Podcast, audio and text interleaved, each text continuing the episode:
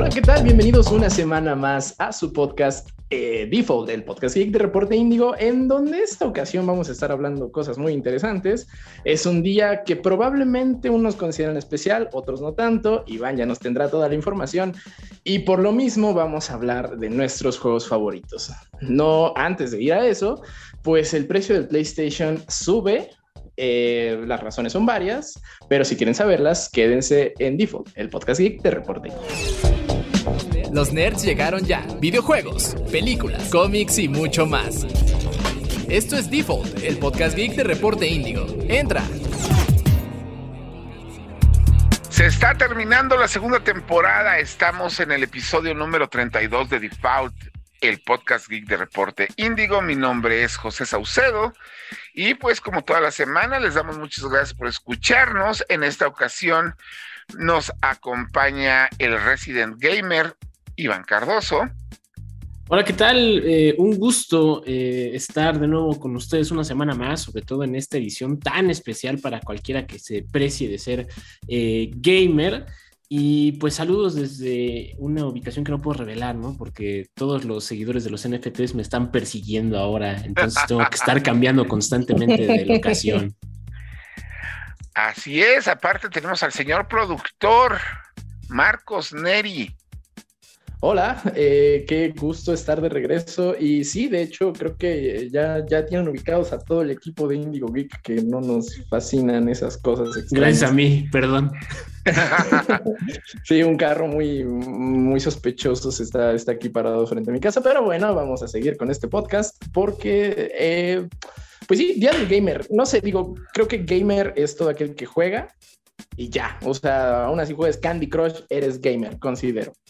No, pero sí, pero la, gente, cuenta, eso lo podemos estar de acuerdo, pero la gente de marketing te dice que no.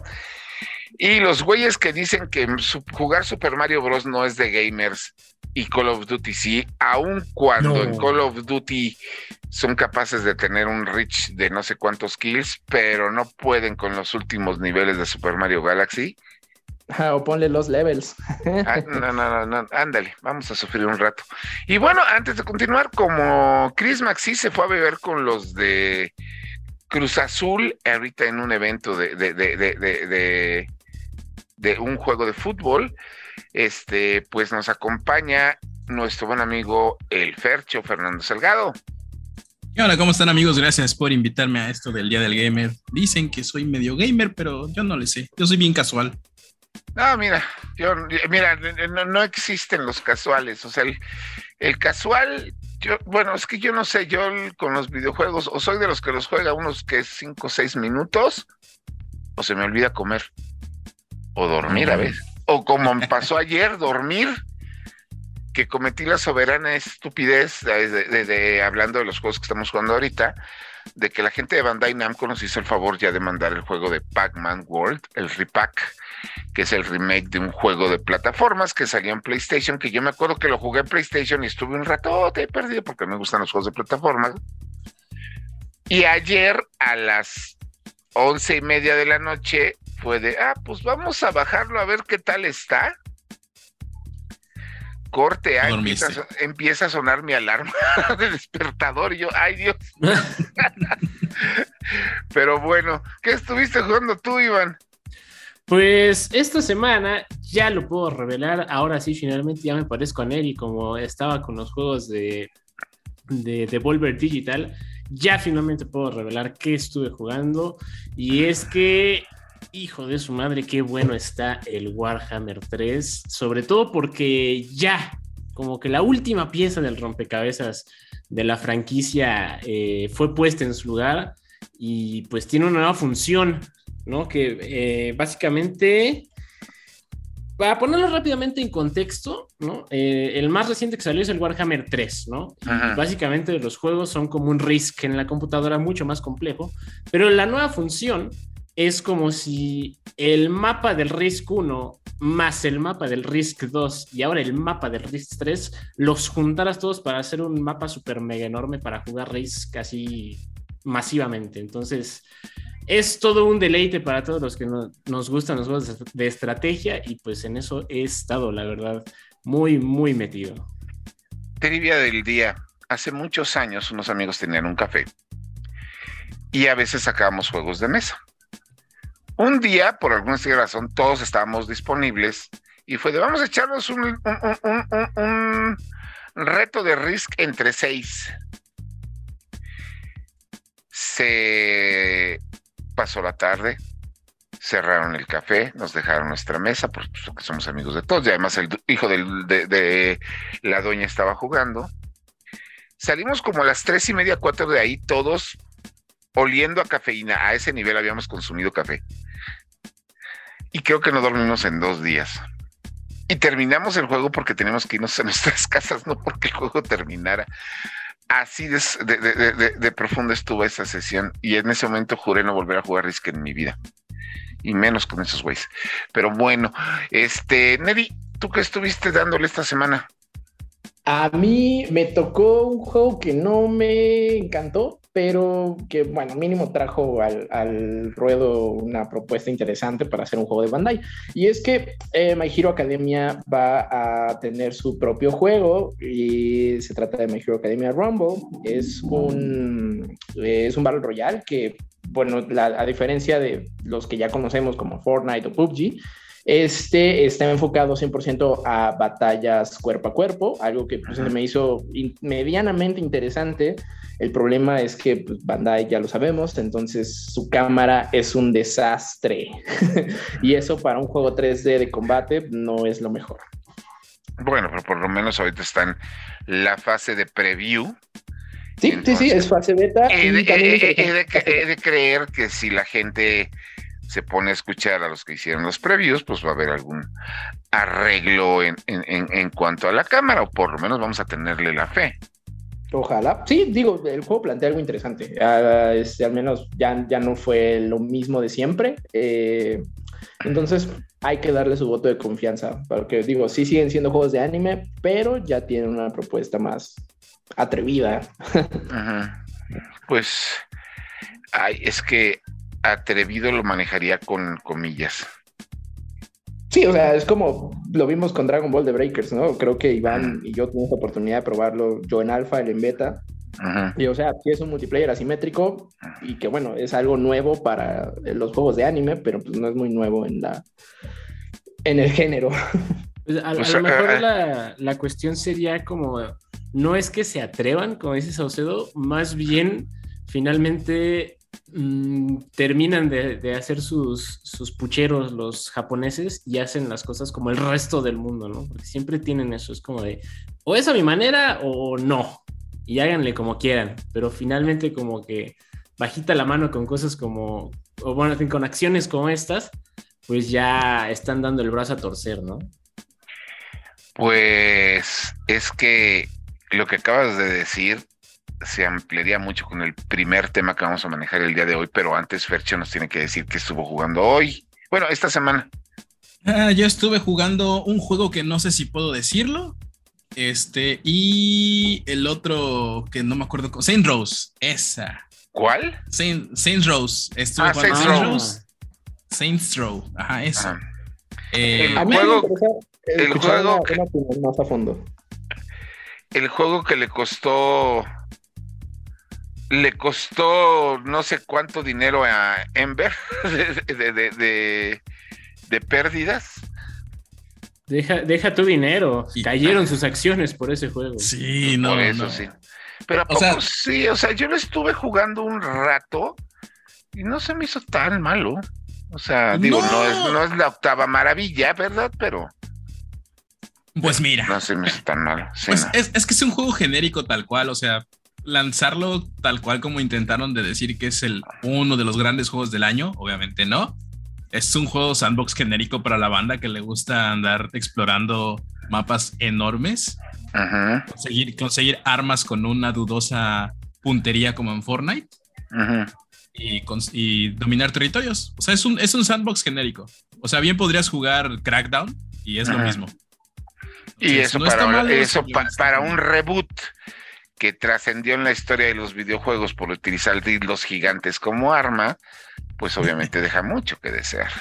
Sí, o sea, es, un, es un por cierto, 7 de 10. Así es. Por cierto, ya les hemos dicho que este programa es clasificación R. Digo antes de continuar hablando de...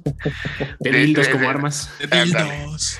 Sí, no, pero... Ah, eh, eh, y hablando de dildos como armas, PlayStation, bueno, Sony Interactive Entertainment, pues se amaneció de malas, o por lo menos se amaneció oportunistas, o realmente no sé si se amaneció, ¿no? pero pues avisó que iba a tener un aumento promedio de 50 dólares, más o menos, o de 50 euros, no sé cómo esté el reatazo bien, en diversos territorios a nivel mundial del PlayStation 5. el PlayStation 5, tanto la versión con disco como la versión sin disco, subieron de precio, lo cual pues yo no sé ustedes, pero aunado al hecho de que PlayStation como que no le ha estado haciendo muy bien que digamos en cuanto a servicios digitales, distribución, ventas, soporte, aporte al cliente, manejo de exclusivas y varias cosas más, pues yo no creo que le esté ayudando a la marca, aunque Fercho tenía una opinión distinta. Primero venga la opinión impopular y después. A ver, vas, Yo, yo tengo la, opinión donde me van a funar. Donde si en todo este tiempo no te habías comprado un Play 5, el aumento del precio no te afecta. Y si estábamos, yo, mira, yo estoy juntando, yo estaba juntando para un Play 5 por una simple y sencilla razón. Yo quiero jugar mi Final Fantasy XVI en un Play 5 y ahorita pues me dan en la madre para el presupuesto porque yo estoy ahorrando mi, estoy teniendo mi guardadito ya desde hace un pues rato. Sí, pues sí, pero si lo estabas guardando y son mil pesos, o sea, mil pesos es un fin de semana, es una ida al Oxxo, una ida al súper. Sí, no, por eso exactamente, por eso no me puedo gastar mil pesos de más si son una ida al súper. Ah, pero pues si no lo has comprado en dos años, puedes esperar no, en dos seis meses más por, por esos mil pesos. Esa es mi, mi un popular opinion. o sea, sí, pero a ver, Neri. Eh, que yo digo, sí, sí tengo en mente comprar un PlayStation 5, pero la cosa es que soy muy quisquilloso con eso y todas las versiones de PlayStation que tengo, de la 1 a la 4, son Slim.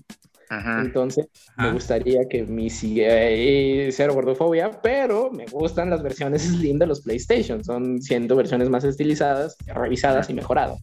Entonces, pues estaba esperando a una versión Slim de PlayStation 5 y ahora con mil pesos más, mm, obviamente lo voy a comprar, pero pues no está tan chido. Lo voy a comprar, pero estoy muy ofendido. Sí, es sí, ¿ves? Es, que es lo que te digo, o sea, o sea, que no lo hayas comprado en estos dos años por X o por Y razón, que lo aumenten mil pesos es, es medio irrelevante si dices que estás juntando todavía para la consola. Lo único que, haces es, pues, postergarlo uno o dos meses más. Es como la gente que decía, ya va a salir el PlayStation 5, lo que significa que ya va a bajar de precio el PlayStation 4, lo que implica que ya que lo que implica que ya voy a poder comprar un PlayStation 3 y mira que yo estoy queriendo y de segunda mano. Y yo he estado queriendo comprar un PlayStation 3 y todos los de, sí, no, no, es que todos los de segunda mano que me le ofrecen es tiene un pequeño detalle y son tres balazos. yo, tengo esa duda. ¿Qué, ¿Ustedes qué hace la gente con sus... O sea, una vez me prestaron un, play. Bueno, conseguí ahí un play cambiándolo por cartas de Yugi. Por dos cartas de Yugi. Y el play que me dieron, me lo dieron embarrado como de aceite, como que si se hubiera derretido la, placa del, PlayStation, eh, era del Super Slim, del, del, segundo cuadrado que hicieron. Ajá. ¿Qué, o sea, ¿qué le hace la gente a las consolas para dejarlas en esas condiciones? O ¿Ves cuando dicen, ¿ves, ¿ves cuando dicen voy a desempolvar mi consola? Bueno, pues es cierto, pues es cierto. Mucho. No sé, yo los PlayStation 3 que me han ofrecido, sí han sido de, güey, me dijiste que estaba al 100, pues sí prende. A mí no, sí, güey, pero la luz amarilla significa que no sirve. Pero prende. Ay. Y esto, señores, es es este caso de la vida real. Tengo un cuate que me dijo así de que prendía y le digo, güey, luz amarilla significa que no funciona. Pero prende. yo tengo, yo tengo todavía ahí el PlayStation, el primero, el FAT, cuando eran ilegales en México. Lo tengo ahí ah, con, luz amarilla. Sí, el PlayStation 3 fue ilegal un rato en México eh, de contrabando porque no se, no, no se vendió al mismo tiempo que en otras regiones. O sea, Liverpool te lo vendía, te lo vendía en qué? 25 mil, 28 mil pesos te lo vendía Liverpool. Era una broma, era una, más bien una mentada de madre. Y, y yo tengo uno de esos PlayStation con luz amarilla que no puedo usar. Es, es que eso es lo que le pasó al mío, justamente por eso ya no.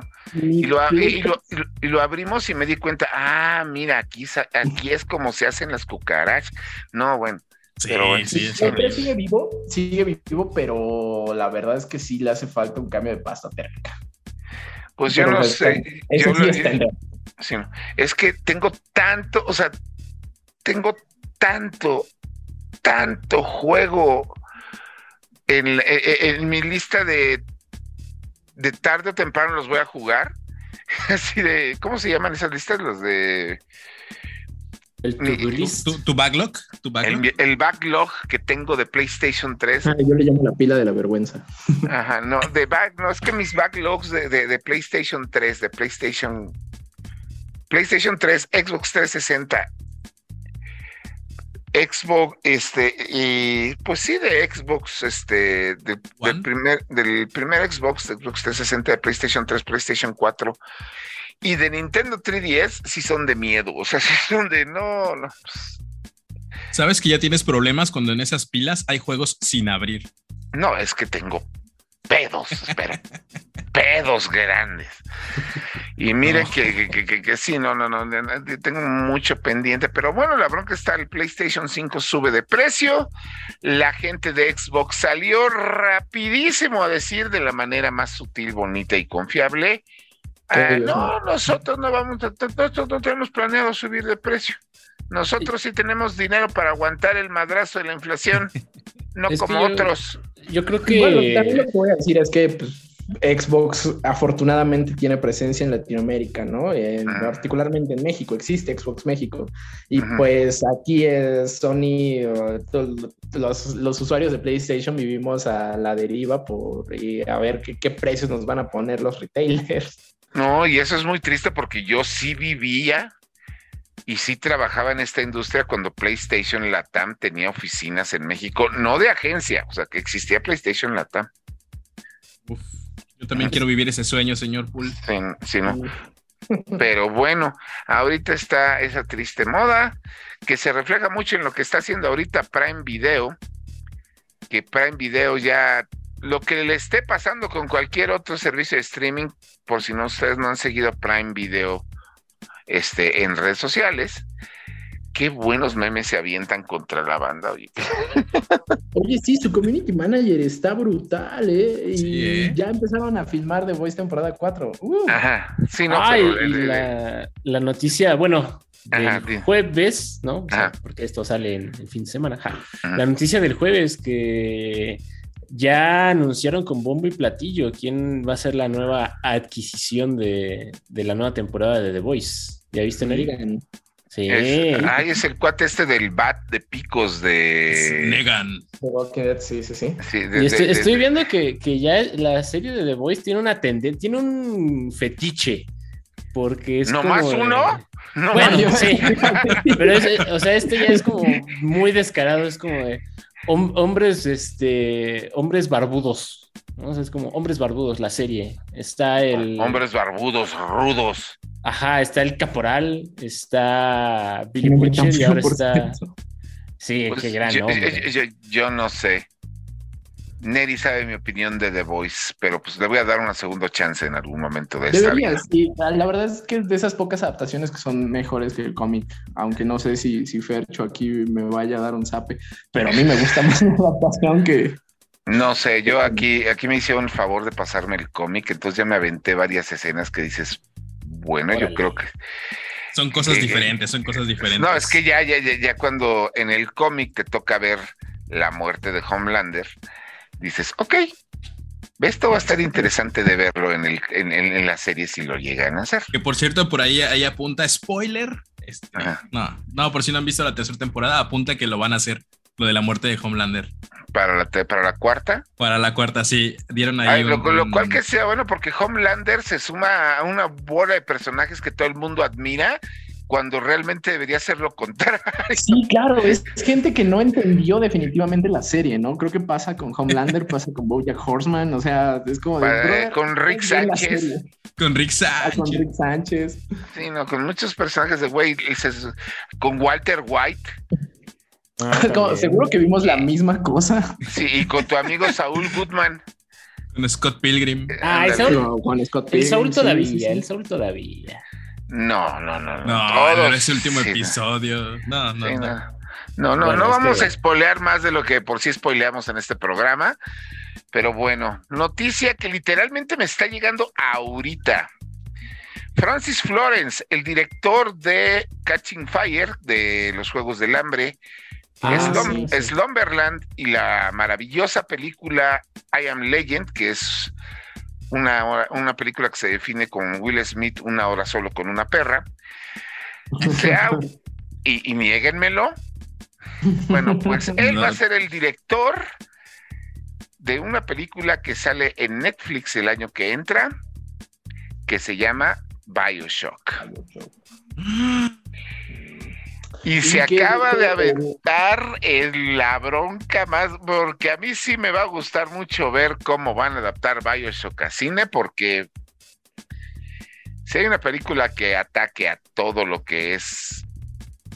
Todo lo que ha existido. Exacto, en cuanto a, ahora sí que en cuanto a lo que es Estados Unidos, Sí, y eso va a estar interesante porque él la dirige, pero el, el guion va a ser adaptado por Michael Green. Sí, no, es que... nos trajo Logan y Blade Runner 2049. que también no son películas tan digeribles. Vamos a tan digeribles. Híjole, a ver cómo le hacen, porque digo, ahorita antes ya de irnos al primer corte, este, es que Bioshock el juego está tan bien hecho. Excepto el que no hace falta nada, ¿no? No hace falta no, es, que, es, que, sí, sí, sí. Es que ninguna de las dos secuelas le llega. Así es, bueno, eso es lo más básico. Primero es hermoso. O sea, con decirles, ah, yo no puedo y yo no tolero los juegos en primera persona. Y me clavé con Bioshock como a los 10 minutos que necesitaba saber qué estaba pasando. Es de los pocos juegos en Xbox 360. Lo jugué mucho después de que había salido, nada más por curiosidad.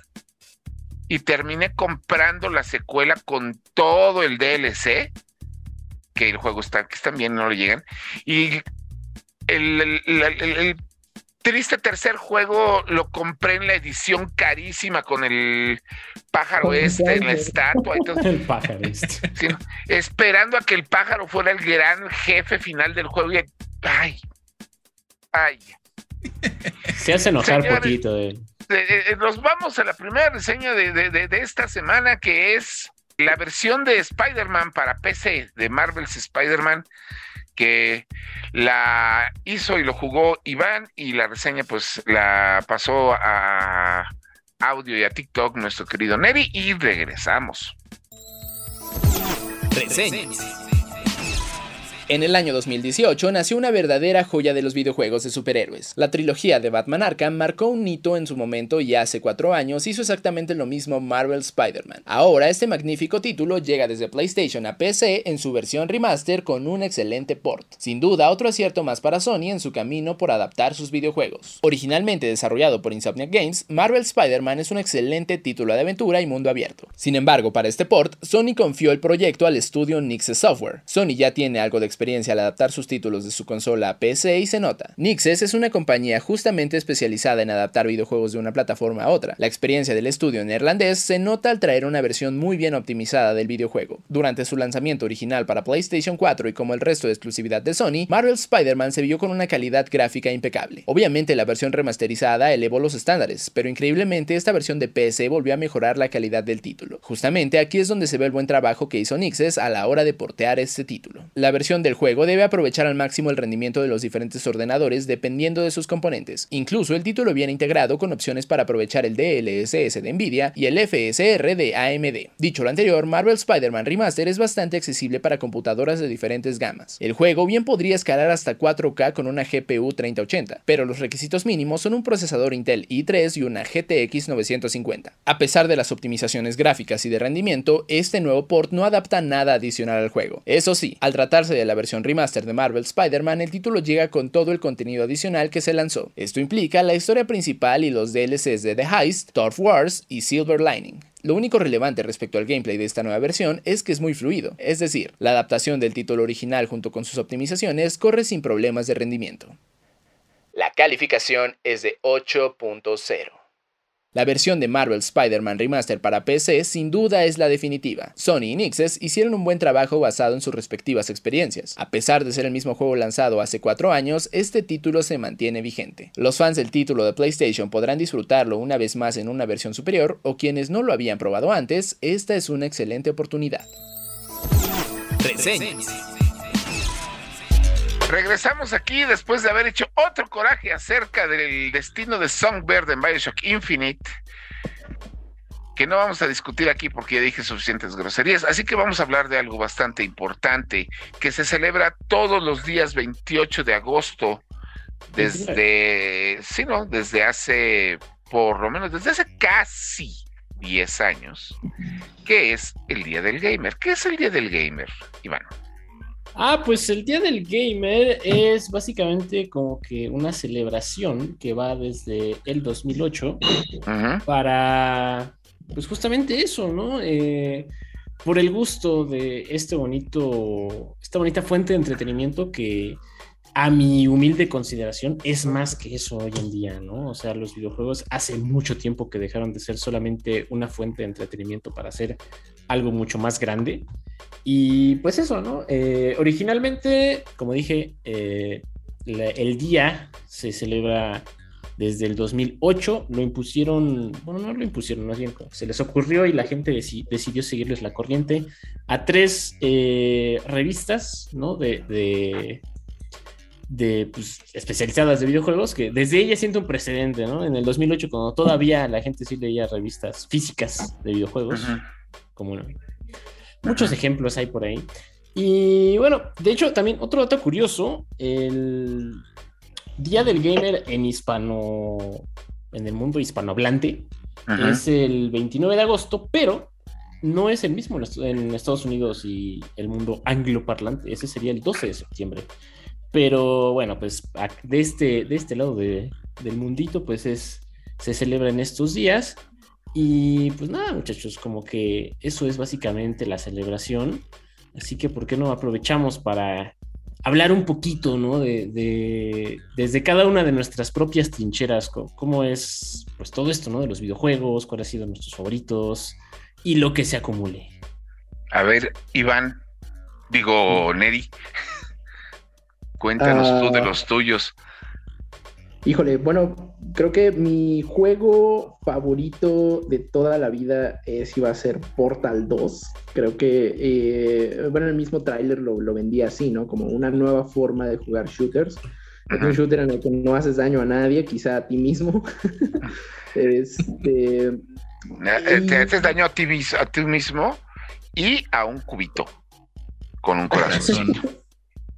Y, es un juego muy entretenido, es un juego que le tengo mucho cariño porque además, eh, tanto en, historia de single player eh, es fascinante.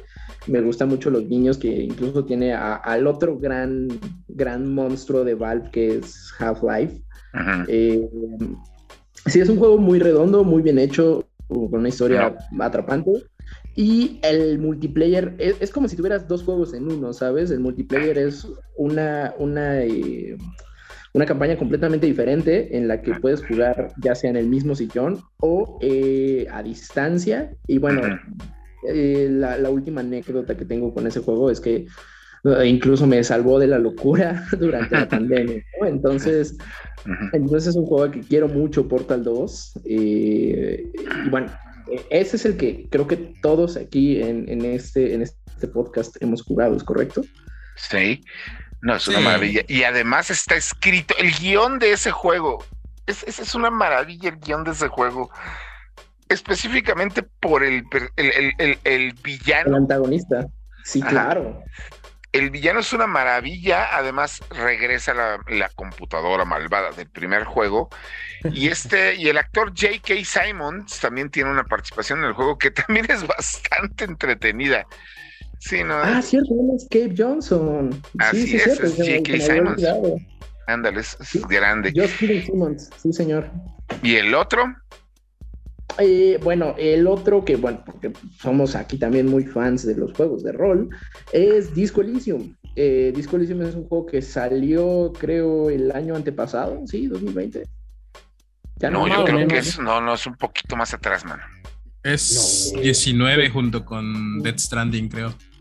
Es correcto, sí, señor. Este, bueno, Disco Elysium es un CRPG que no veía tan denso y tan entretenido desde Baldur's Gate. Eh, trae, trae a la vida eh, pues los, los clásicos juegos de rol que ya todos conocemos. Y me gusta que su campaña no sea ser el camino del héroe, ¿no? Es más bien, pues, eres un señor borracho y un detective. que Suena más algo que pasaría en la vida real. pues sí, exacto. Eh, eh, En, e- en ese sentido me, me gusta mucho la historia y me gusta como que, que hayan hecho, se hayan atrevido a hacer un CRPG así de denso en esta época en la que pues, ya nadie voltea a ver ese género. Eh, entonces sí me hizo, me hizo sonreír, me, me recordó mucho a las noches sin dormir jugando Calabozos y Dragones. Eh, entonces sí, Disco Elysium. Eh, y también ahí haría una pequeñita, un pequeñito apéndice de eh, Wa- eh, Weird West, que también es un CRPG que no es tan denso como Disco Elysium, pero eh, logra, logra emular muy bien este sentimiento de juego de rol viejito de computadora. ¿Cuál? ¿Cómo se llama? Weird West, me tocó Weird jugarlo este West. año. Ah, de- sí, el Weird West, ese es de, de, de Volver Digital. Ajá, sí, sí, sí, distribuido por Así es. Digital y no me acuerdo cómo se llama el estudio, Wolfeye. Ujú. Así es, es- ah, ese estaba bien bonito, por lo menos el arte. Ya, nosotros, sí. este, sí, no, esos son los juegos eh, favoritos de Neri, pero nuestro invitado Fercho, ¿cuáles son los tuyos?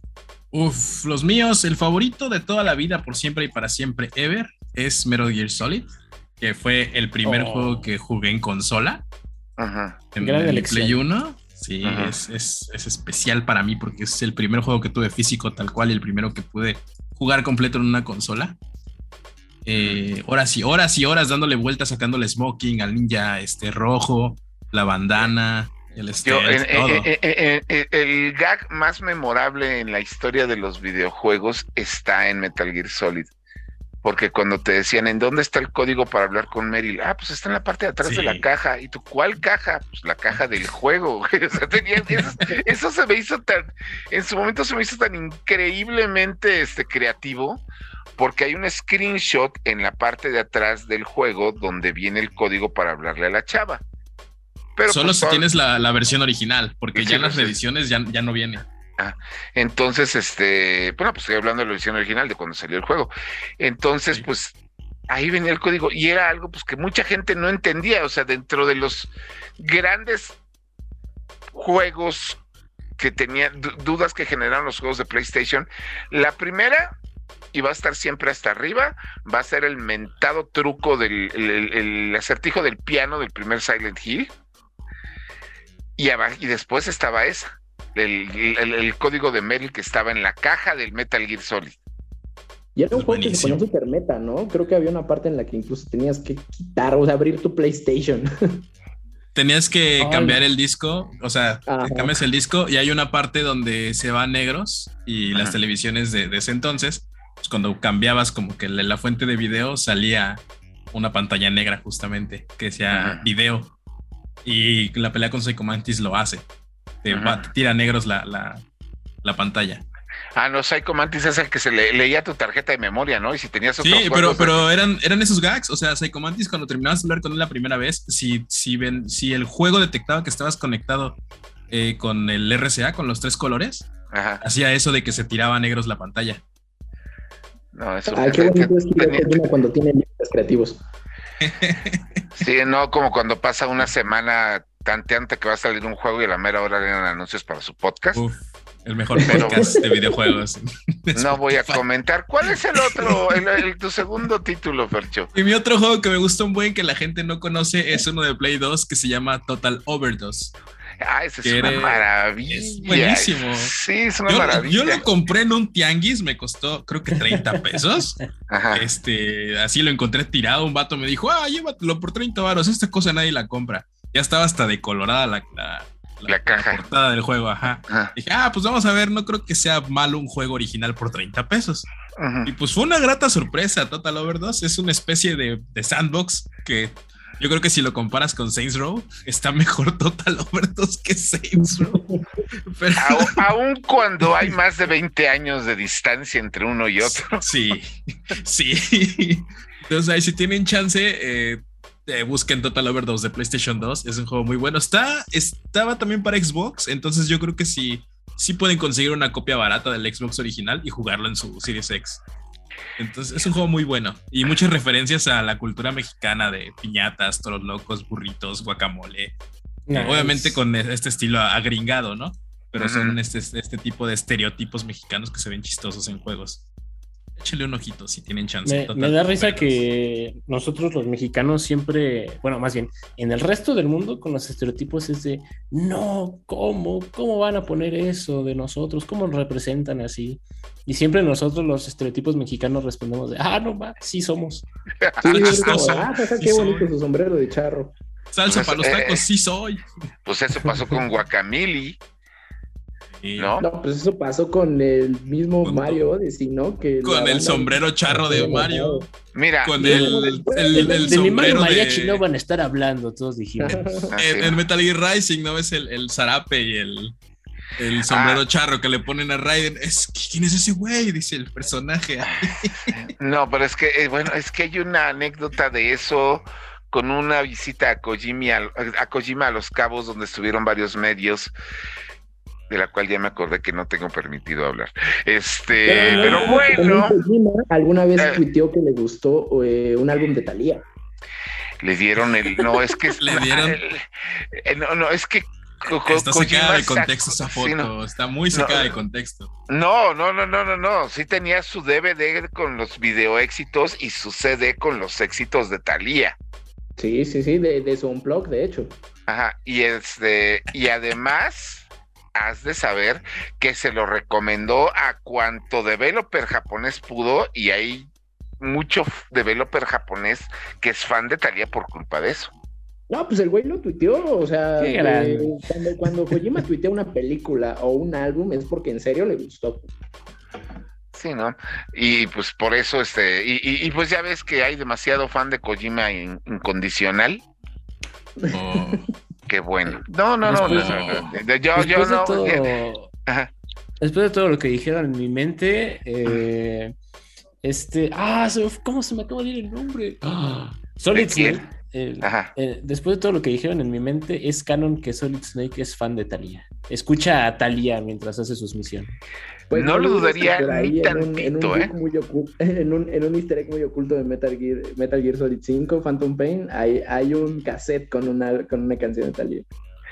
Mi- Mira, yo hace muchos años fui a, a los estudios de Santa Mónica cuando estaba saliendo eh, God of War 3, que nos fueron a presentar a la gente del arte, del gameplay, del desarrollo.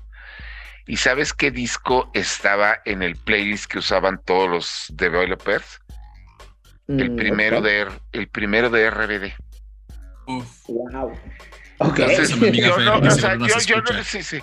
Yo no podía imaginarme, hasta le tomé foto, porque realmente no podía imaginarme un juego tan violento y tan neurótico como God of War 3, Con la canción de- con. con ajá. la canción de Solo quédate en silencio. Cinco, y- pero bueno, no, no, no, qué horror. Va, bueno, yo voy con mis juegos. Mi juego favorito de toda la vida, por encima de todo, es heredero de su anterior, porque durante yo muchos años, el primer videojuego que jugué en mi vida en console, en ya consola, bueno, es que no sería en consola, porque mi primer videojuego de toda la vida fue el, el, uno de Buck Rogers en la ColecoVision y yo jugué muchos años los Ataris, pero el primero que jugué de NES, que le quiero, que le tengo un cariño como tienen una idea, es el Final Fantasy porque gracias a él aprendí inglés. Y pues a partir de ahí todos los finals me los aventé y mi favorito favorito es Final Fantasy IX, porque Final Fantasy IX juntó toda la fantasía, la música, los elementos mágicos y todo lo de los juegos clásicos de la serie de monitos super deformados, este mundo fantástico y lo que quieras y mandes. Con los gráficos 3D, entre comillas, y las secuencias de cinemas increíbles que hacía el PlayStation 1. Y el Final Fantasy 1, ahí sí les puedo decir, fue, debe ser el último juego que me hizo llorar el final. Porque no es un ah. final, sí, porque no es un final triste, sobre todo por eso. Porque es un final muy esperanzador. Me encantó el Final Fantasy 9. No entiendo por qué no hay remake de eso, de esa maravilla.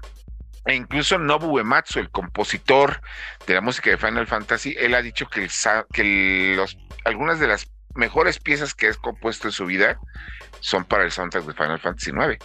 Y tiene unos personajazos y todo. Yo le, tengo muchísimo cariño a la serie Final Fantasy, pero sobre todo a ese juego. De los últimos títulos de Final no voy a hablar porque respeto al Final 9. Es una maravilla. Y de mis juegos favoritos, aquí tengo tres. Bueno, de los juegos favoritos que casi nadie conoce, tengo tres este, candidatos el primero era Majin Buu y el Reino Prohibido. Perdón, Majin y el Reino Prohibido. Se me fue el, rollo hasta Dragon Ball. No, Majin y el Reino Prohibido. ah, caray. No, no, no. se llama Majin. Buu. Sí, no. Se llama Majin y el Reino Prohibido, que es un juego tipo Zelda, pero que está basado en la desaparición de, de en el mito de la desaparición de la cultura maya.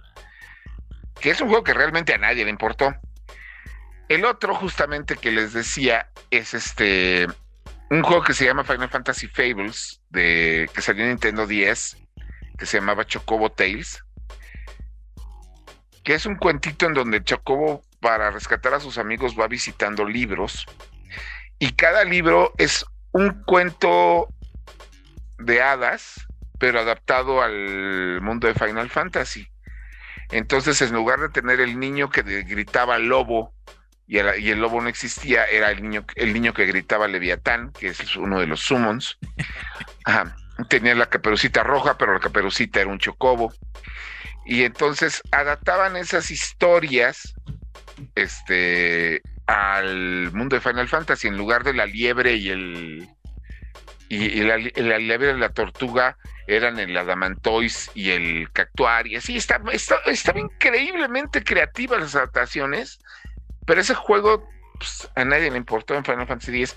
Pero del que quiero ahora sí hablar bien, es una maravilla que salió para Nintendo Wii, que compramos tres pelados, que se llama Sacan Wiki, la búsqueda por el tesoro de bárbaros. Es un juego de Capcom, desarrollado por Capcom, que está perfectamente adaptado a Nintendo Wii que es como los juegos de aventura de, point and click que salían en la PC, de que tú le señalabas al, jugador, al personaje a dónde ir, qué recoger, como Monster Island, como... Ay, se me fue el nombre, El Día del Tentáculo, Maniac Mansion, todas esas grandes clásicos. Bueno, pues sacan Wikis el heredero con un manejo de humor increíble, referencias a todo lo que ha hecho Capcom y todo lo que iba a hacer Capcom. Podías incluso jugar entre cuatro y decirle, a ver, te ponen una, te una pantalla y tu objetivo es llevar la llave del punto A al punto B, pero para llevarla del punto A al punto B tienes que entender cómo hacer correr el agua de, un, lado de la pantalla a otra y quitarte a los enemigos que están en medio y todo eso para recoger la llave o recoger el tesoro. Búsquelo en YouTube, porque ese juego vendió tan poco que dudo que vayamos a volver a saber de él, pero es una maravilla. O sea, neto es una maravilla el juego de, de, de, y está entre mis favoritos y entra entre las cosas extrañas que nunca vas a encontrar ni ver de Nintendo Switch, porque, digo, de Nintendo Wii, porque realmente pues, no one cared, a nadie le importó. Pero búsquenlo, búsquenlo, por lo menos en YouTube se llama Sacan Wiki Quest for Barbaros Treasures, es una maravilla. Y bueno, pues ya para terminar con, la, con este bloque, pues regresamos al principio. Iván, ¿cuáles son tus juegos? Eh, yo voy a irme con una que seguramente todo el mundo va a saber mi respuesta, que pondría como mi juego favorito de toda la vida Halo, definitivamente. Eh, pero en lo particular, y yo creo que eso sí sorprenderá a unos cuantos, señor Saucedo, eh, usted, usted y yo tuvimos una plática, bueno, no una plática, pero unos tuitazos ahí hace unos días, y estaba, eh, estoy de acuerdo con usted. El mejor para mí Halo que ha salido es el Halo 3 ODST. Para mí, eh, bueno, varios de los, de los Halos me gustan mucho, pero ese tiene un lugar especial en mi corazón y lo recomiendo por encima de todos los demás para cualquiera que no nunca haya tocado la franquicia.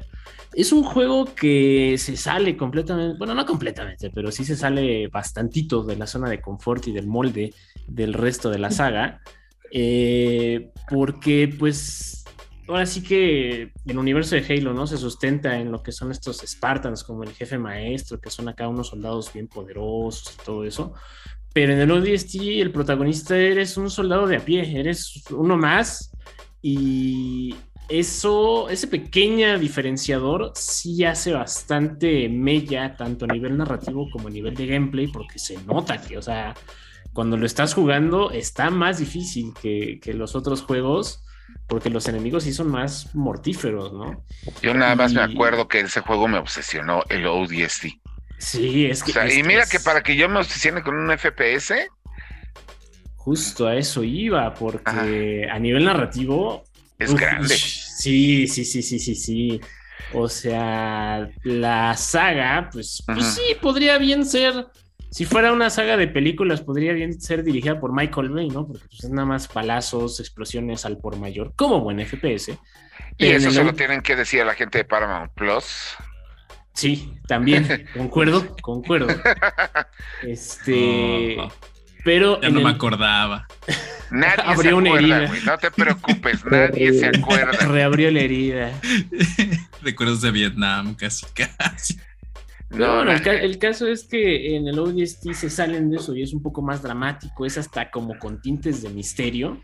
Ajá. Eh, entonces, muy cool. Y, y, uff, o sea, a mí la cereza del pastel y por lo que más me gusta es por el, estilo. Tanto el estilo de arte como el soundtrack.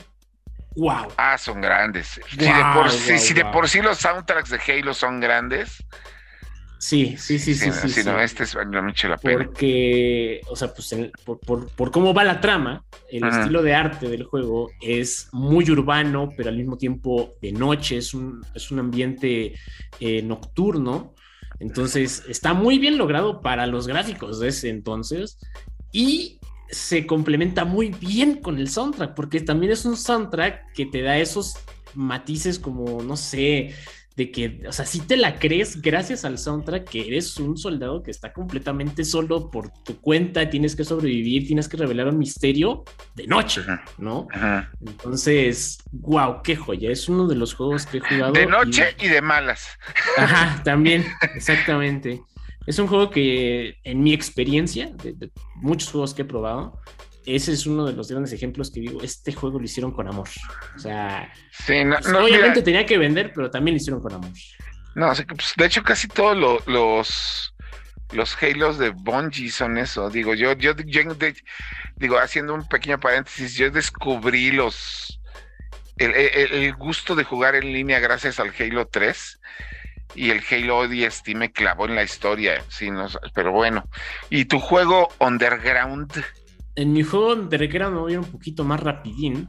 Y más que uno en particular, diría, es una desarrolladora muy indie. Que yo, no, yo creo que quién sabe si sigue existiendo. Es tan pequeña que literalmente son dos personas detrás. Que se llama Sky Studios. Y bueno, pues esta desarrolladora sacó dos juegos que para mí, no sé, me volaron la cabeza cuando los encontré. El primero es un hack and slash que se llama The Dishwasher eh, o sea, pero de plano sí está muy underground, porque fue de. Ese juego salió cuando apenas eh, Xbox Live estaba dando sus primeros pasos en el 360, pero como ya eh, plataforma digital, y en, un Xbox Live muy arcaico, tenían esta eh, mecánica, sistema, modelo, que era el Xbox Live Arcade. Entonces eran como minijueguitos muy pequeños y ahí entraba de Dishwasher. Entonces, pues sí, es como un hack and slash muy bueno. A mí me, gustó muchísimo de ese juego. Eh, igual el estilo de arte, como muy animado, pero oscurón. Y pues, la verdad es, ese juego era, fue para mí el, eh, de dónde sacar toda la frustración de un mal día. Y esa misma desarrolladora sacó otro, que de hecho creo que ya lo habíamos hablado en este, bueno, aquí en, en Default. No sé quién lo mencionó, que cuando lo dijo se me brillaron los ojos de, ah, no, ma, también lo conoces, que se llama Salt and Sanctuary. Ah, fue el Kid, fue con el Kid. Sí, sí, sí, que básicamente es un Souls-like, es un Dark Souls, pero en 2D. Entonces también está muy bonito, es como una versión light, para una introducción light para el mundo de los Souls-like, que también recomiendo. Ese sí está un poco más... Define light. ¿Qué? O sea, que defina light, porque Salt Sanctuary no, tampoco es como para todo mundo pero sí te la deja caer menos feo que del Dark Souls, por ejemplo, ¿no? O el, o el Bloodborne, o el que tú gustes y mandes. No sé, yo, es que, híjole, bueno, es que he visto tanto fan de, la serie Souls-like y irónicamente dentro de esos fans, los que son fans de Dark Souls no son muy diferentes a los de Bloodborne y los que llegaron al género por Ghost of Tsushima o el o Elden Ring también como que no le agarraron tanto gusto a los a los Souls, ¿no? Sobre todo muchos de los nuevos que llegaron con Elden Ring, como que ya no quisieron agarrarle el chiste a los anteriores, lo cual no sé si hable bien de los bien o mal del género o de los que juegan. Pues es que también son juegos que ya, ya tienen su tiempo, ¿no? O sea, la verdad, yo ahorita ya no jugaría, por ejemplo, Demon Souls. Digo, lo jugué en el Play 3, me gustó, pero así como que quiero volver a visitarlo, la verdad es que no. ¿Puedes jugar el de Play 5? Bueno, es que es que no, es que ahí marcamos la diferencia de que es no, es que ahí se marca la diferencia de lo que hace un juego bueno, de que lo quieres volver a jugar muchos años después y no te sus limitaciones no te ahuyentan, ¿no? aplica la de en mi cabeza estaba mejor. Así. No, pues es que es, como cuando juegas. A mí me ha pasado mucho con RPGs de Super Nintendo, de que yo me acuerdo que eran una maravilla y lo retomas y. ¡Ay! Con Pepsi Man. Ándale, a mucha gente le pasaría con Pepsi Man. A mí me acaba de pasar con un juego. Creo que todavía no podemos decir cuál es. Un que es de Play 3, que se ve así eh, en, mi, mente, en mi mente se veía muy real. Y ahorita lo volví a probar y dije, ¿qué es esto? Oh, no. Oh, no. Creo que ya sé cuál es. ok, no vamos a hablar de eso. Ahorita yo nada más les voy a hablar de que a mí me pasó eso, no con un juego, pero con una serie de televisión. Y a mí, oye, mucha gente se va a enojar por lo que voy a decir, pero la primera vez que yo ya tuve oportunidad de viajar a los Estados Unidos por mi cuenta, en un viaje de trabajo con una de las revistas que yo hacía, pues terminando lo que fuimos a hacer ahí, aplicamos la bonita clásica y legendaria del turista mexicano y nos fuimos al súper y al mall. Y en el mall, este, tuvimos, este, nos, me encontré con todas las temporadas de los gatos, los felinos cósmicos, los Thundercats. Y no lo pensé, o sea, no lo pensé, las, los cuatro paquetitos a la bolsa, ¿no? Y los pagué y yo regresé feliz a ver los Thundercats a mi casa, puse el primer DVD, terminó el segundo episodio y fue yo, y, y ¿por qué me gustaba esta porquería? Por el intro. No, no, no, no, no, es que escrita terriblemente, errores de animación que dan miedo, sin pacing, sin narrativa, sin nada.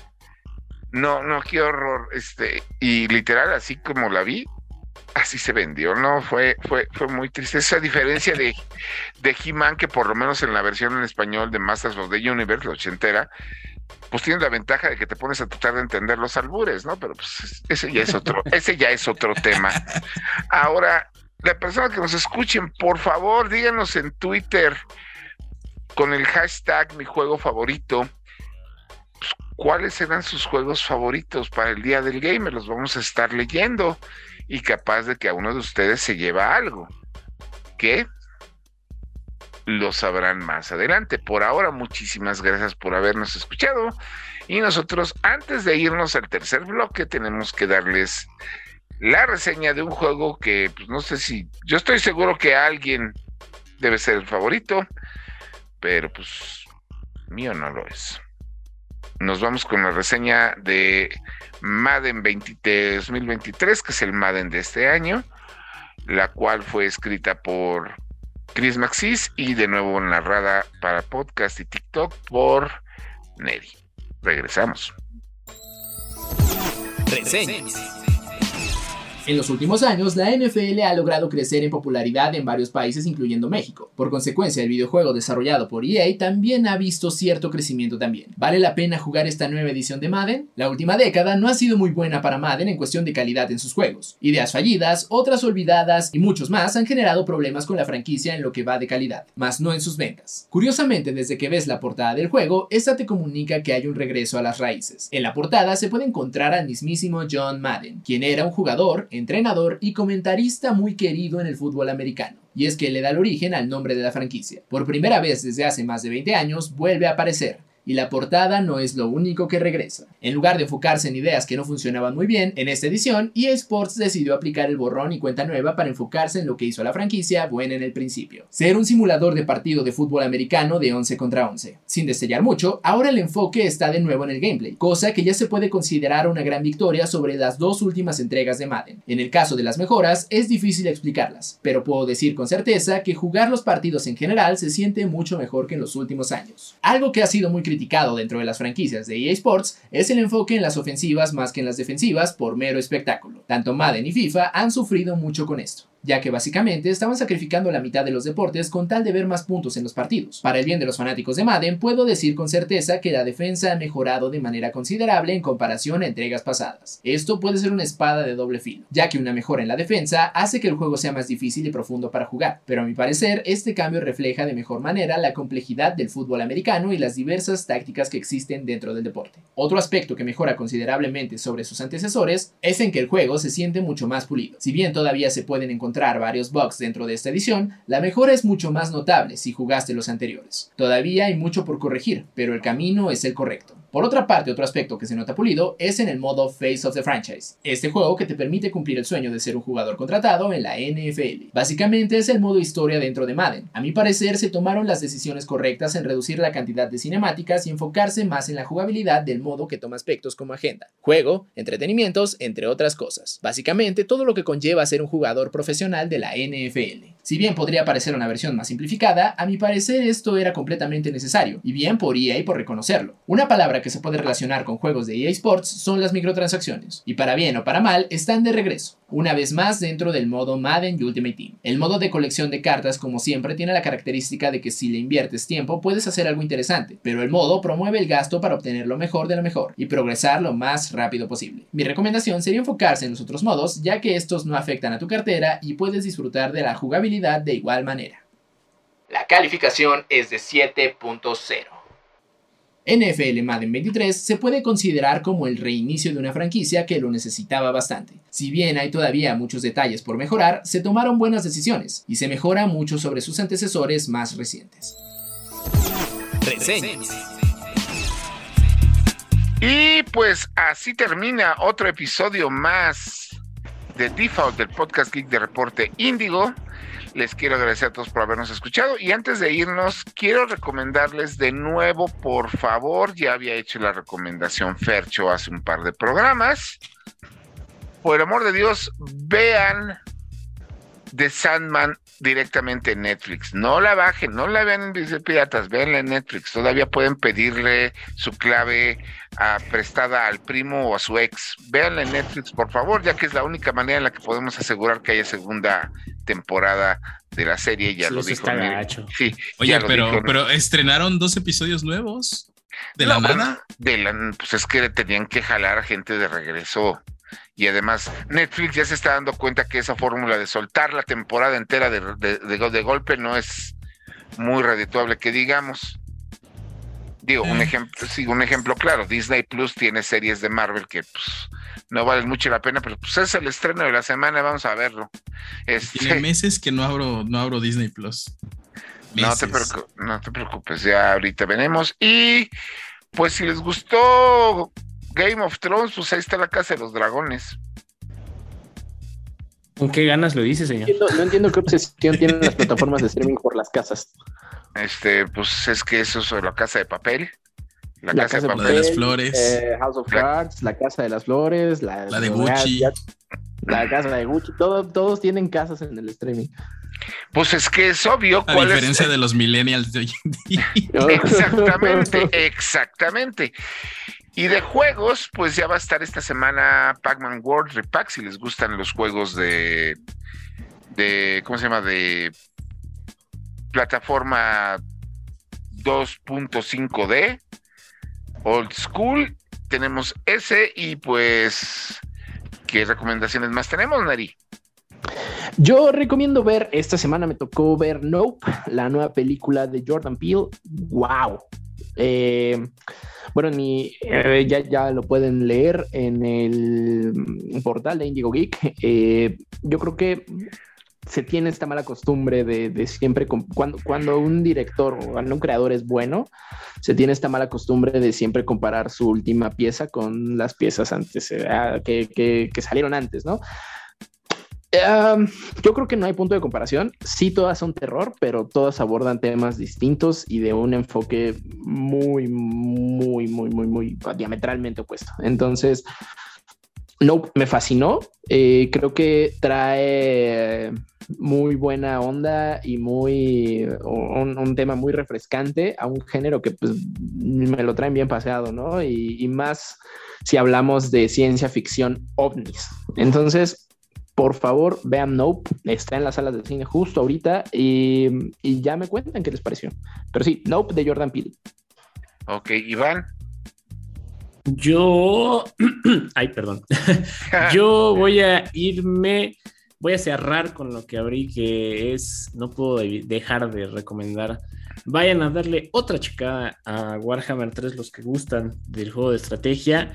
El juego salió a principios de, del año, pero eh, los que saben, ¿no? O sea, cuando salió estuvo de, ah, muy padre y todo, como que se desvaneció el hype, pero ahora sí regresa con todo, porque ya finalmente está disponible la función de Imperios Inmortales, que mm. es, lo, es lo que dije, ¿no? Básicamente es como juntas tres o cuatro mapas de Risk para hacer un macro mapa y juegas ahí bien obscenamente por, por lo grande que es. Y eh, ya hay entonces... Bloodpack. ¿Mandé? Y ya hay Bloodpack, ¿no? Ah, sí, también, sí, sí, sí. El, el, los polémicos Blood Packs que siempre salen con cada entrega de, de Total War, ya también está disponible para que eh, también haya un reventadero de tripas en las eh, batallas épicas que se hacen en el Warhammer. Así que vayan y enájense un rato. Así es. Y bueno, este, Fer. Pues yo, recomendación de juegos, ahorita ya es fin de semana, ya pueden jugar eh, Destroy All Humans, que está bien divertido. Ya uh -huh. pueden jugar eh, Saints Row si no tienen nada que hacer. Y si quieren jugar un sandbox genérico, ahí está Saints Row. Uh -huh. Y vayan a ver Sandman, los dos nuevos episodios. Bueno, que es un episodio dividido en dos. Vayan a ver Sandman a Netflix. Está bien bonito. Y antes de que la critiquen por cualquier cosa que ustedes llaman inclusividad y diversidad y lo que quieras, lean las novelas. Pues... Créanme, están peor. Conozcan un poquito a un, un tal Neil Gaiman. Ah, y cuando les moleste que hicieron mujer a, a, este John Constantine, les recuerdo que el personaje que sale en la serie es, un, es su abuela, sí, ¿no? Su antepasada. No, su no antepasada. especifican, no, no, especifican qué, solo es la antepasada. Uh Y les recuerdo que John Constantine no lo van a hacer este, de, de, sexualidad alternativa, como le dicen algunos, porque John Constantine es como Doom, corre donde sea y con quien sea. Y es canon que uno de sus ex es King Shark, así que no me salga con sandeces. Ahora, ahora resulta que ella es canon. No, pues es canon. Las películas de, de, de, de DC Animation lo hicieron canon. Sí, sí, sí. Y bueno, eso va a ser una discusión para otro programa donde esté Quique. Pero bueno, nosotros nos vamos. Muchas gracias por habernos escuchado. Esto fue el episodio 32 de Default del podcast Geek de Reporte Índigo. Síganos en nuestras redes sociales. Dan Berserker es Iván. Sir Beats es este Neri. El cómic fan es Fercho. Y yo soy Acebre, que es cerveza escrito al revés. Nos vemos. Acabas de escuchar Difo, el podcast geek de Reporte Índigo. Nos escuchamos la próxima semana, pero el chismecito friki no para en todas las redes sociales de Indigo Geek MX. Hasta la próxima. Este podcast de Reporte Índigo es producido por César Carrera, con locución de José Saucedo, Cristian Maxice, Iván Cardoso y Marcos Neri. Default, el podcast geek de Reporte Índigo.